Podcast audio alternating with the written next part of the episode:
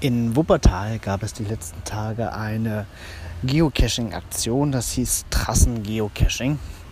Und das war organisiert von der Wuppertaler Rundschau.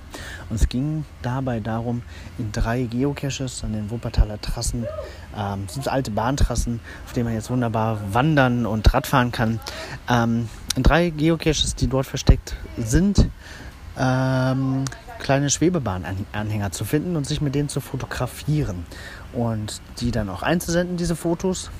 Und alle Einsender, alle Teilnehmer hatten dann die Möglichkeit, ein paar Preise von regionalen Anbietern zu bekommen, zu gewinnen. Diese Schlüsselanhänger waren wohl sehr beliebt und äh, wurden mehrfach geklaut, wieder aufgefüllt. Am Ende hat man dann auch äh, andere kreative Bilder ohne Schlüsselanhänger zugelassen. Natürlich sehr schade, wenn sowas äh, dann schnell weg ist und geklaut wird, kennen wir selber. Ähm, interessant, dass sowas immer häufiger vorkommt. Gerade jetzt in den Sommerferien äh, gab es einige Anbieter, die ja, Geocaching als Marketinginstrument genutzt haben. Die Abfallbetriebe in Göttingen haben das auch gemacht, machen immer wieder solche Aktionen. Ja, offensichtlich sind Spiele, Schatzsuchen, Schnitzeljagden immer sehr aktivierend und schön. Verlinkt das mal, lohnt sich nachzulesen.